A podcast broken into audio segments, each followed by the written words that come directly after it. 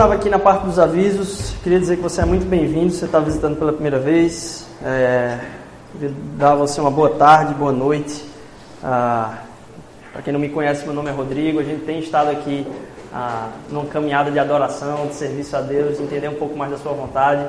E hoje a gente vai compartilhar um pouco mais da palavra de Deus, continuando nossos nossos estudos. E Deus tem feito coisas tão tremendas assim e tem sido muito notável a forma como ele tem colocado palavras no coração. Atualmente a gente não está numa série de pregações formal, mas Deus tem levantado palavras no coração que são tão sequenciais que eu tenho ficado surpreso.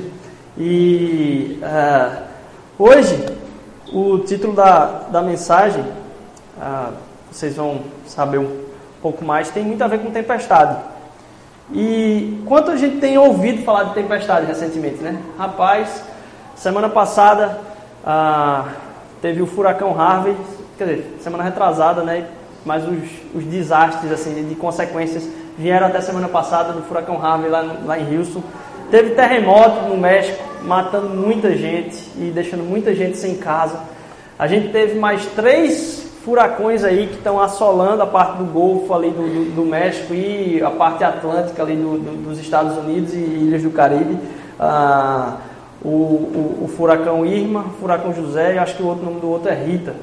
E a gente vem ouvindo falar tanto de, de, de, dessas tempestades, e Deus colocou uma, uma, palavra no meu coração a respeito de, de tempestades, e fui maturando durante a semana. Mas antes da gente começar, eu queria que a gente pensasse um pouco a respeito de quem está sofrendo com isso. Tempestade ela tem muito a ver com a, o nosso descontrole. É algo que a gente não tem controle, são as forças da natureza. E a gente não tem como a, a, superar um momento desse simplesmente negando ele. Ah, vem e sai da frente. Sai da frente porque vai acontecer. E aí a gente, quando não sofre junto, é interessante, quando a gente ouve de algum familiar que está ah, passando por alguma coisa, a gente tende a ter mais empatia por isso, né?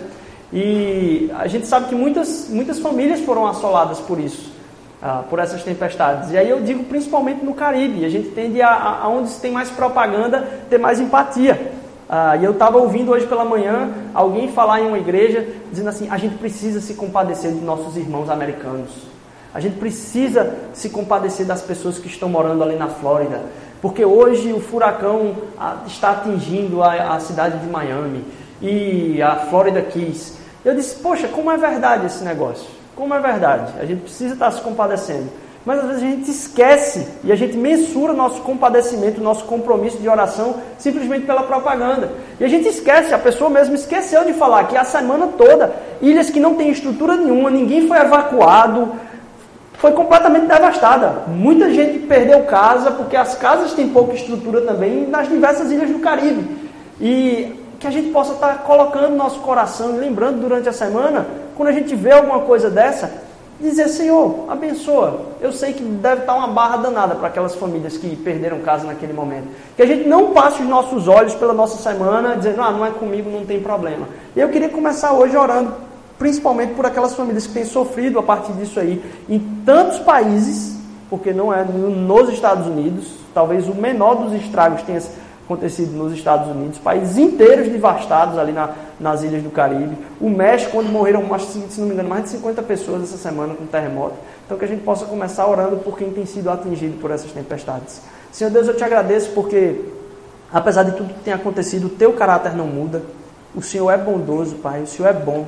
Por mais que a gente não compreenda aquilo que acontece no nosso dia a dia, a gente confia na tua eternidade, Senhor Deus, na eternidade do teu caráter. Em ti não há sombra de mudança, Pai. Vem, Senhor Deus, confortar, Senhor Deus, dar força e vigor, criar mais fé, Senhor Deus, nas pessoas que estão passando por isso, Pai. Vem estar tá restaurando famílias, Senhor Deus. Vem estar tá unindo, unindo nações, Senhor Deus, em propósito de serviço, Pai. Que os corações possam, através disso, se tornar cada vez mais humildes, Senhor Deus. Que em desastres como esse, Senhor Deus, a, a alegria no Senhor possa ser a força das pessoas, Pai. Que o Senhor possa estar tá sendo âncora, Pai, de famílias que perderam casa, Senhor Deus. De parentes que estão distantes por causa disso, Senhor Deus. De investimentos que foram perdidos, às vezes investimentos de uma vida toda, Pai. Faz com que ah, o teu amor possa preencher os corações. Nos usa, Senhor Deus, para na medida que a gente caminha por pessoas que estão sofrendo, Senhor Deus, nossos olhos não possam passar de largo, Pai, que a gente possa se compadecer, que a gente possa lembrar em oração, Senhor Deus. Faz com que esse tempo aqui de aprendizado da palavra, Senhor Deus, nos traga mais fé e confiança no Senhor, que eu te peço em nome de Jesus, amém. É, então, a gente vai falar de, de tempestades, né?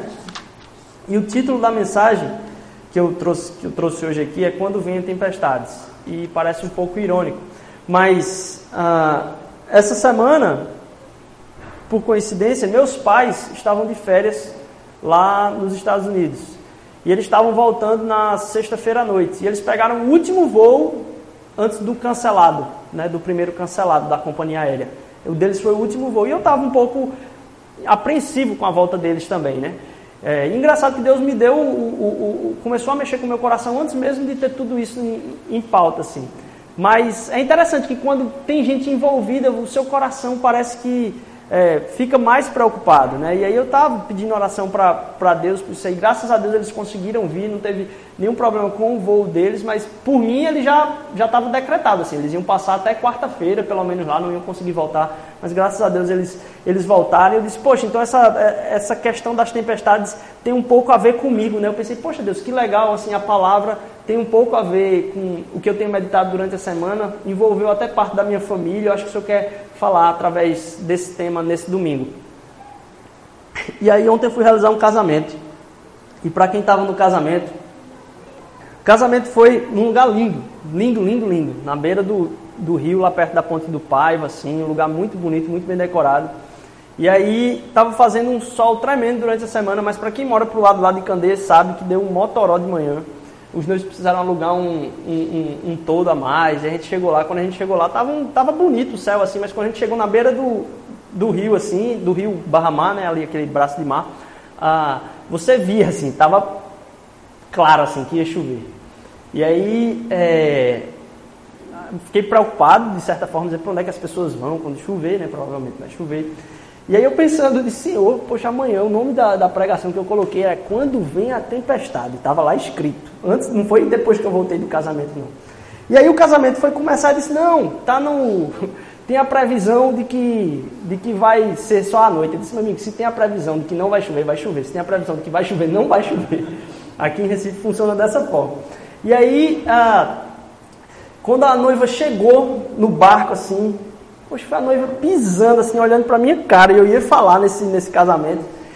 Começou a chuva, e as pessoas olhando, e o frio batendo, e, e, e, e todo mundo preocupado com aquele negócio. Choveu o casamento inteiro, nas minhas costas aqui, graças a Deus eu não levei um choque no microfone, mas choveu o casamento inteiro, uma tempestade. Quando eu olhei para trás, que me disseram, ó, vamos mudar de lugar, a gente mudou de lugar durante o casamento. O casamento aconteceu, assim, foi um momento muito inusitado. Eu perguntei para o fotógrafo, você já tinha passado por um momento como esse? Ele disse, desse jeito, dessa força, não.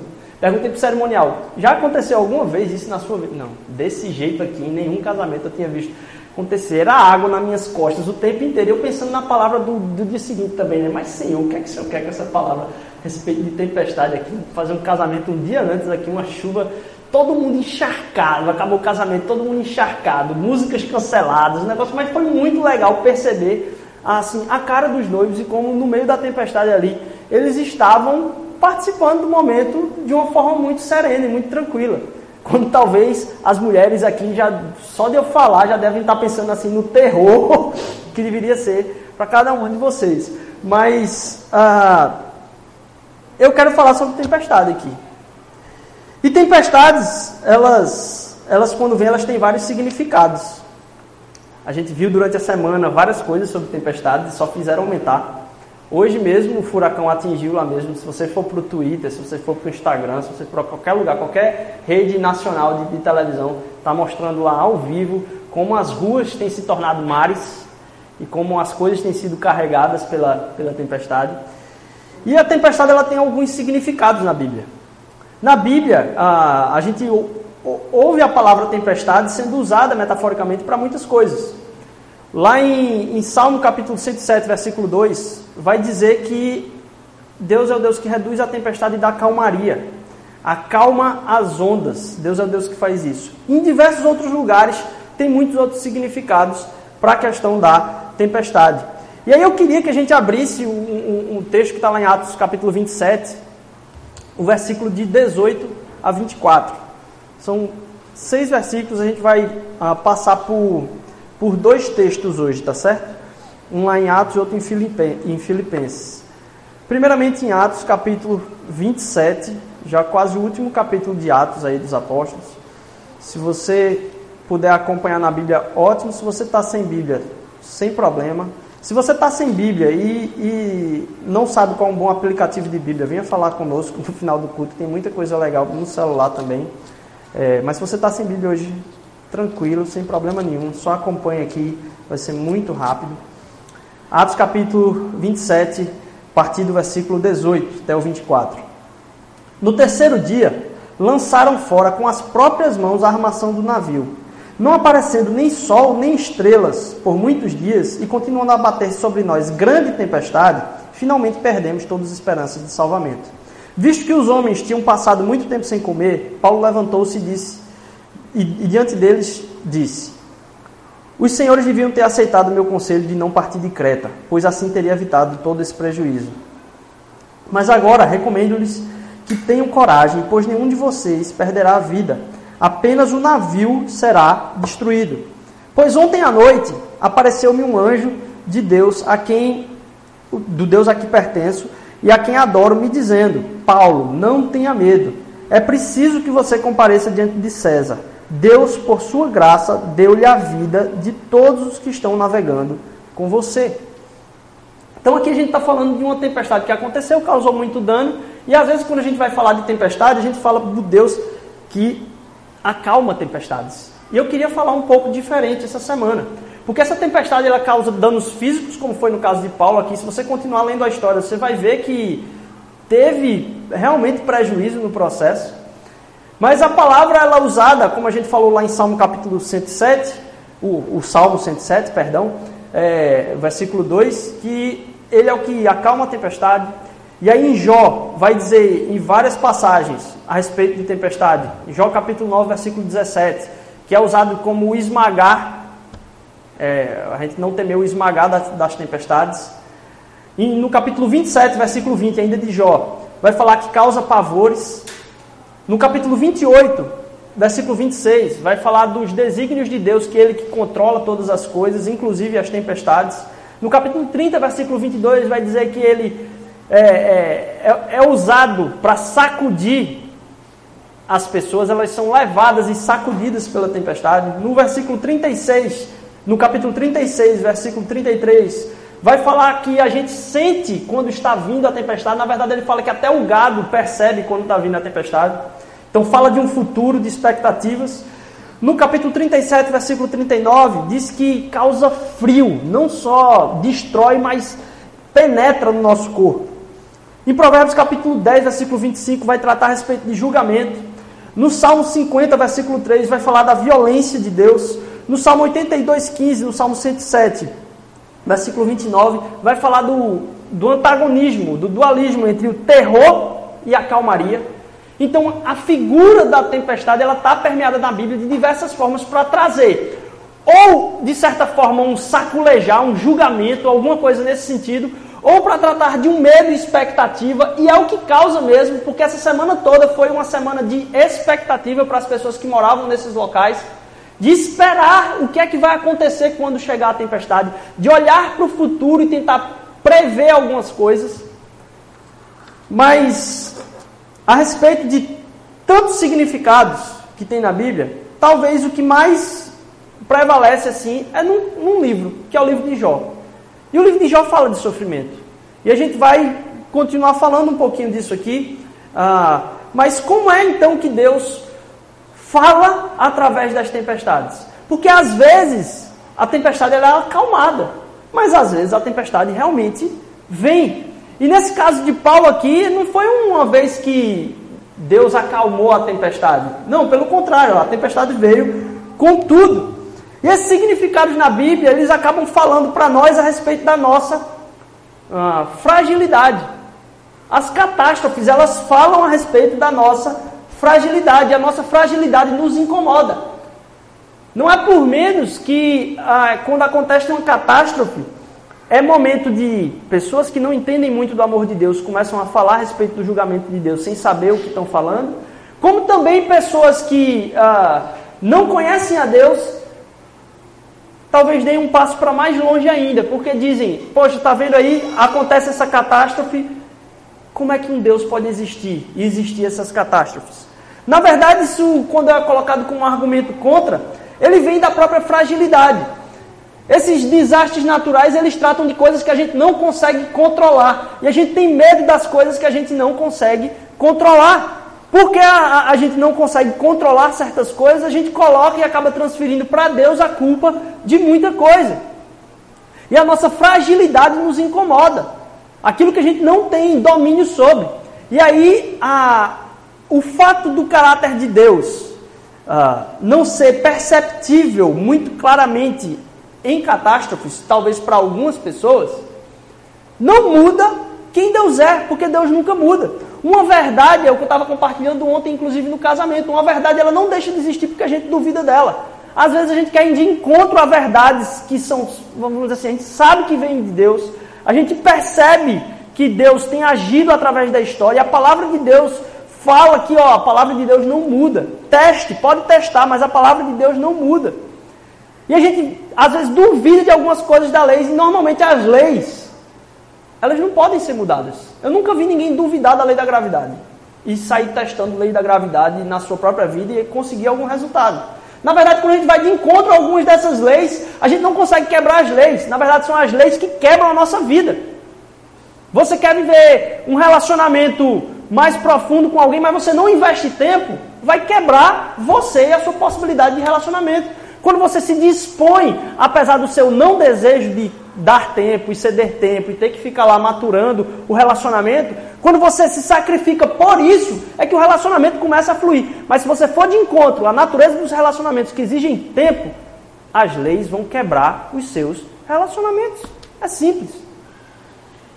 E não é porque é uma maldade, continuando na, na discussão de ontem, não é porque uma maldade ou uma mentira se torna um pouco mais popular porque muita coisa se torna popular durante os séculos, mas essas coisas vão e vêm. A gente fala de coisas que parecem estar muito bem sedimentadas hoje na, na, na história, mas impérios muito maiores do que o que a gente conhece hoje vieram e passaram. Como todas as coisas com as quais a gente vive hoje, que a gente tem por muito certo, vão passar. Mas a palavra de Deus, ela é eterna. Uma, uma mentira, uma maldade, ela não, por se tornar mais popular, ela não vai se tornar mais verdadeira. Então a popularidade não diz a respeito do que é verdade, porque tem muita coisa que é popular e muitas ideologias são, foram populares, causaram genocídios, se tornando populares. Não foi uma voz de uma pessoa só, não. A verdade não muda. No meio dessas tempestades, apesar da nossa fragilidade, a nossa dúvida em relação a Deus, não muda quem Deus é. No, normalmente são uma, é uma crise de poder. E eu fico com a imagem de. Sabe daquele louco que diz que é Napoleão? A gente sempre tem no, nos desenhos, nos filmes, né? O cara que diz, eu sou Napoleão. E o cara que diz que é Napoleão, ele na verdade ele tem uma crise de autoridade. Ele, na cabeça dele, ele tem uma autoridade maior, um domínio maior, sobre inclusive outras terras, que na verdade ele não tem. E eu acho que, de certa forma, em muitas áreas da nossa vida, a gente age como louco que diz: Eu sou Napoleão, eu tenho controle de tudo, eu tenho domínio sobre o meu domínio reinos. E que, na verdade, a gente é um Napoleão, dizendo: Poxa, eu sou Napoleão ali, um maluco, que não, não tem esse domínio. Então, quando vem catástrofes, a gente entra em crise, porque é exposta, é colocada a cara a nossa fragilidade. A gente não tem domínio sobre essas coisas. E se semana passada a gente falou sobre uma dependência que é libertadora, talvez hoje a gente esteja falando de uma fragilidade que é segura. Porque Deus venceu os maiores, os maiores medos nossos.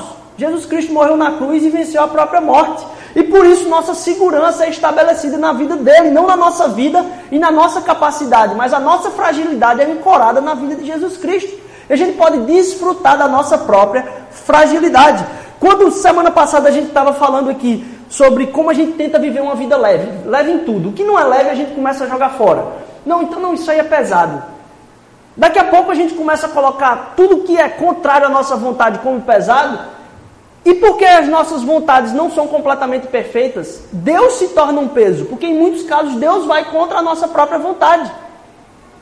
E se na semana passada a gente estava falando que Deus se torna um peso por ele, em alguns momentos, contrariar as nossas vontades a gente querer viver tudo que é leve, tudo que não exige compromisso, num caso onde Deus nos confronta na nossa fragilidade e a gente percebe que a gente não tem controle sobre algumas coisas da nossa vida que estão acontecendo, a nossa fragilidade nos leva a enxergar no tormento, na tempestade, a gente começa a transferir a nossa falta de controle e enxergar naquilo que é afetado na nossa fragilidade, a gente começa a enxergar Deus. Então, quando a gente vê uma, vê uma tempestade, e talvez seja esse o problema de muitas pessoas em se aproximarem de Deus, quando vem uma tempestade desconhecendo Deus, elas falam: aquilo é culpa de Deus. Ou elas enxergam na tempestade Deus, mas isso acontece na nossa vida também. Porque a gente começa a enxergar as coisas que estão acontecendo no nosso contexto, o nosso tormento, a gente enxerga o nosso tormento Deus. E Deus começa a ser o nosso tormento. Isso passa por uma fragilidade que não foi trabalhada a ser colocada como segurança na vida da pessoa e do sacrifício de Jesus Cristo. Deus não é o nosso tormento. Até porque o maior milagre não tem a ver com sarar a tempestade, não tem a ver com acalmar a tempestade. O milagre, vamos dizer assim, num, um quadro, num quadro de chuva como esse, e eu, eu, é, quando eu estava preparando a, a, mensagem lá na minha casa, é interessante como Deus falou a respeito disso essa semana comigo. Eu preparando a mensagem, eu levantei a cabeça assim, e tem um quadrozinho na, na parede da minha casa que diz assim: A vida não é a respeito de esperar as tempestades passarem. A vida é aprender a dançar na chuva. E pensando um pouco sobre, sobre um quadro talvez piegas que a gente compra assim na, na rua, estava lá em casa, eu comecei a para pensar a respeito do milagre. O milagre para Deus não é acalmar a tempestade. Quer dizer, na verdade, para Deus tudo é natural. Mas o nosso enxergar, a gente tem que olhar que acalmar a tempestade é o de menos. O que é mais, vamos assim, milagroso, o que é mais fantástico, é o acalmar do nosso coração. É acalmar no meio da tempestade. O maior milagre não é acalmar a tempestade. Quando Deus acalma a tempestade, é, é, quando Deus não acalma a tempestade, quando a tempestade continua acontecendo, o milagre maior é ele acalmar o nosso coração. E esse é o maior milagre. Deus, ele não quer trabalhar só nas situações. Porque senão a gente vai continuar sendo, tendo nossa mesma imaturidade de lidar com as situações do mesmo jeito. Ele quer transformar não as situações, ele quer transformar os nossos corações no meio das situações. Para que a gente aprenda que mesmo no meio das tempestades, se as tempestades não forem acalmadas, e quando Deus não acalma as tempestades, Ele quer acalmar o nosso coração. Para que em qualquer contexto, e cada vez mais isso se amplie na nossa vida, a gente passe por tempestades em calmaria. A nossa maturidade não está avançando se toda vez que surge um problema na nossa vida, os problemas forem resolvidos.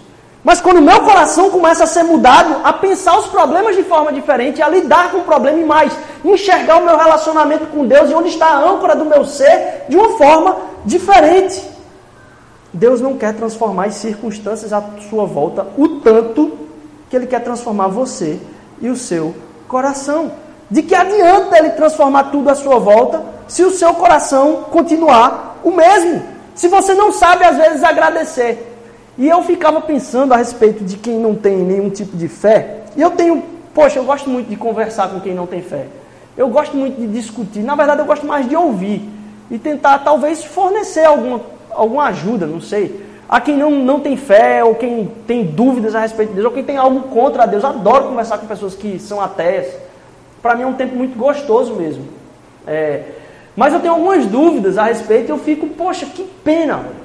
Que pena isso na vida dessa pessoa. E trata a respeito de agradecimento. Falando em transformar nossos corações em corações diferentes, ah, uma das coisas talvez é porque em muitas situações a gente não é agradecido. A gente está com a vida boa. Aí a gente tem um. chuta o dedo midinho no, no bendito canto do sofá. Que outra pessoa da família deixou ali quando a gente já disse que não era para deixar ali, né? E aí você vai e chuta. Aí você, além de, de, de, resmungar diante de Deus, você ainda manda a pessoa na sua mente para outros lugares, né? E aí você fica com aquele negócio ali, um dedinho, cara. Mas um dedinho incomoda de um jeito tremendo, se dependendo do jeito que pegar a dor ali. E a gente passa a clamar a Deus para que nosso dedinho melhore. Mas a gente está andando com o nosso dedinho bom o tempo todo e a gente não agradece pelas coisas que estão funcionando e hoje não fazem diferença na nossa vida.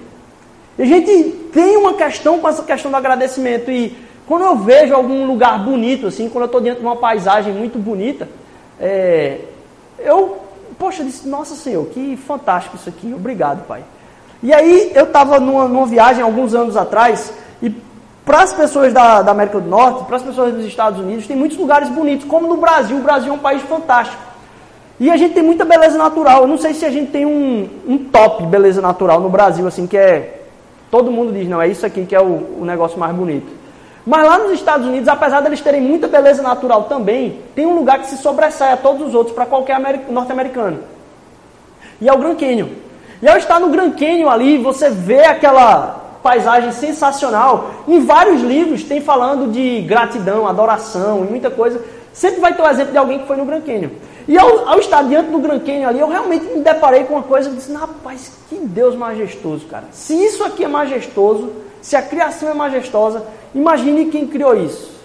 Nossa, você vai em Foz do Iguaçu, você percebe aquelas cataratas lá, você para e diz, nossa, quem é esse Deus? Se isso aqui já está me causando uma humildade da grandeza disso aqui, como pode ser isso aqui?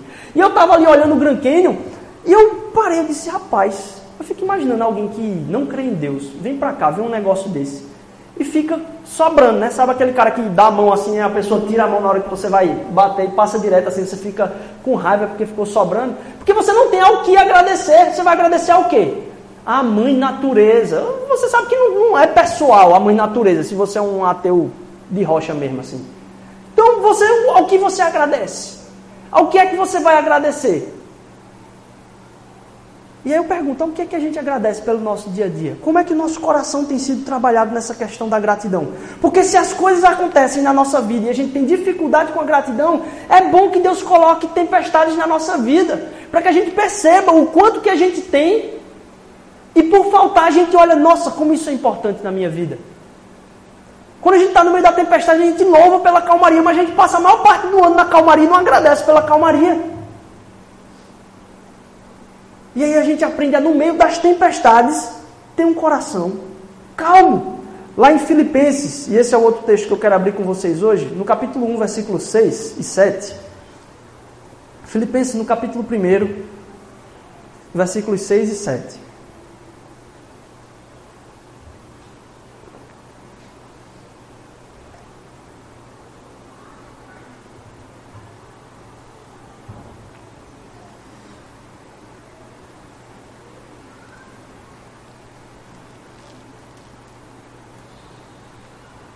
Filipenses 1, 6 e 7. Eu estou convencido que aquele que começou a boa obra em vocês vai completá-la até o dia de Cristo Jesus. É justo que eu assim me sinta a respeito de todos vocês, uma vez que os tenho em meu coração, pois quer nas correntes que me prendem, quer defendendo e confirmando o Evangelho, todos vocês participam comigo da graça de Deus. Eu espero, eu creio que Cristo Jesus vai continuar e terminar essa boa obra em vocês. E é isso que ele faz conosco na nossa caminhada com ele. É um trabalhar nas nossas vidas. E é, é bom a gente lembrar que isso, esse assunto, fala a respeito da nossa transformação. E quando ele fala, olha, eu vou terminar a boa obra que eu comecei em vocês, a gente pode levar isso para o lado pessoal. E é bom que a gente entenda o como Deus trabalha na nossa vida.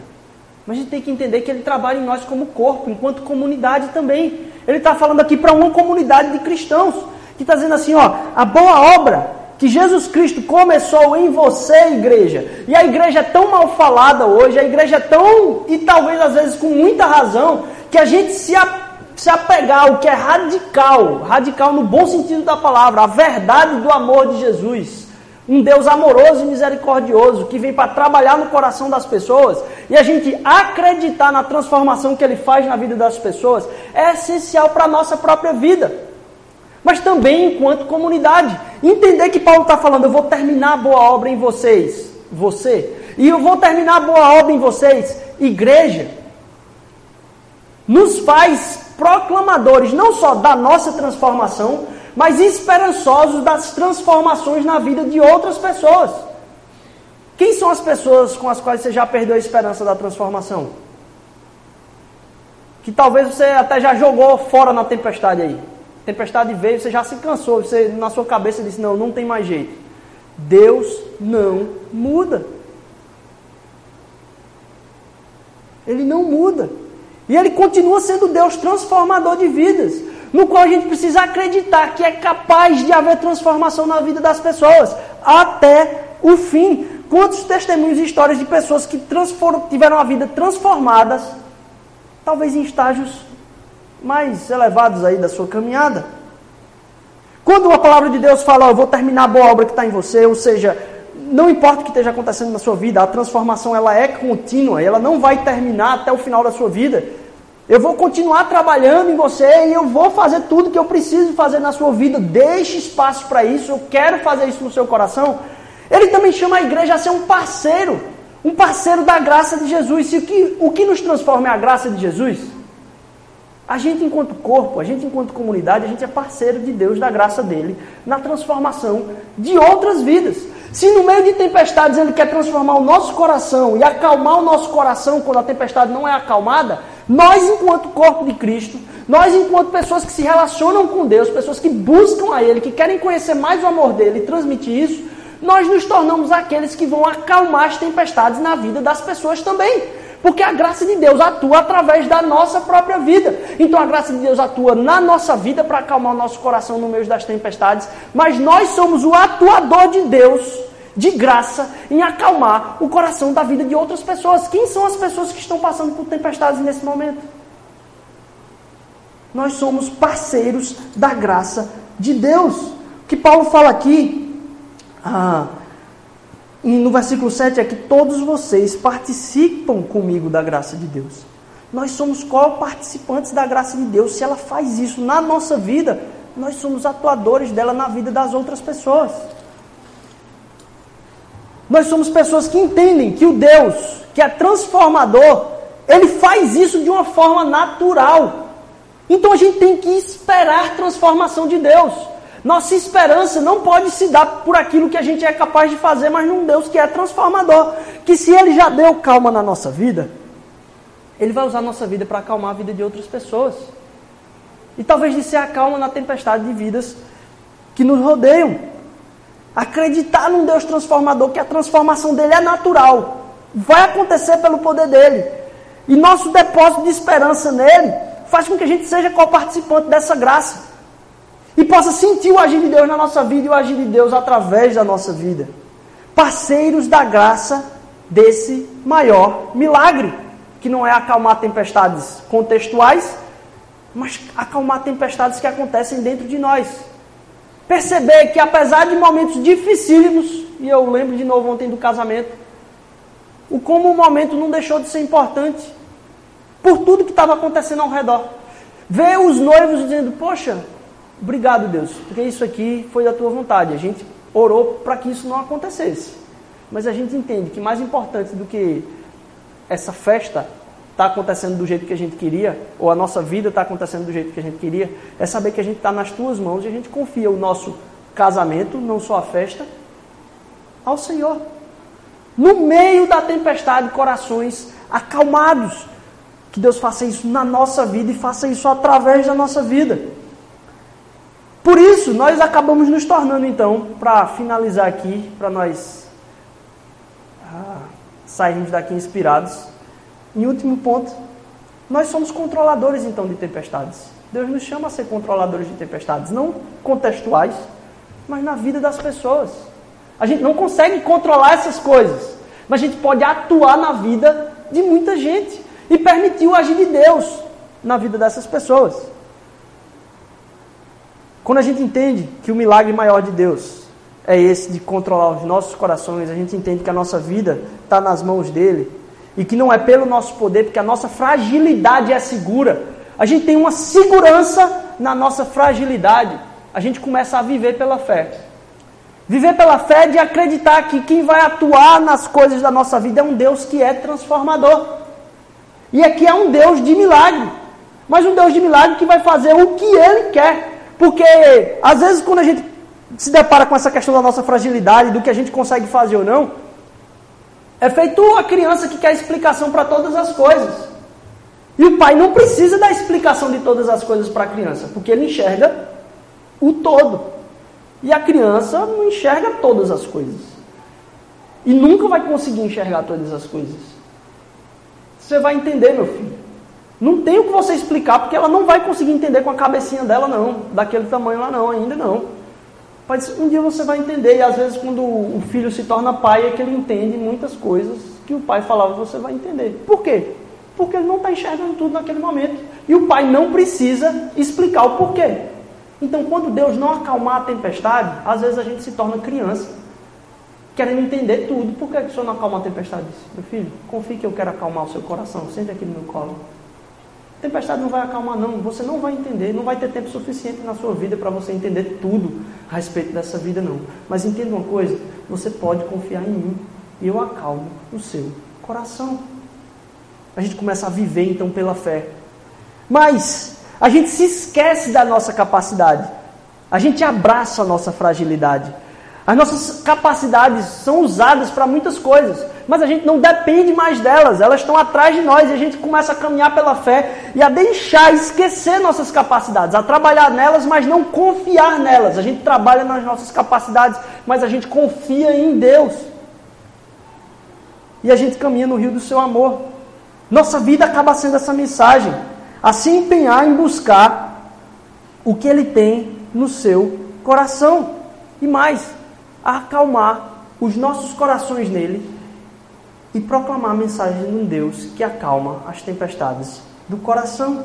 Que as pessoas possam encontrar na nossa vida alguém que proclama que, apesar das tempestades muitas vezes não mudarem, Deus é o Deus que acalma tempestades, mesmo quando elas continuam, porque Ele acalma o nosso coração.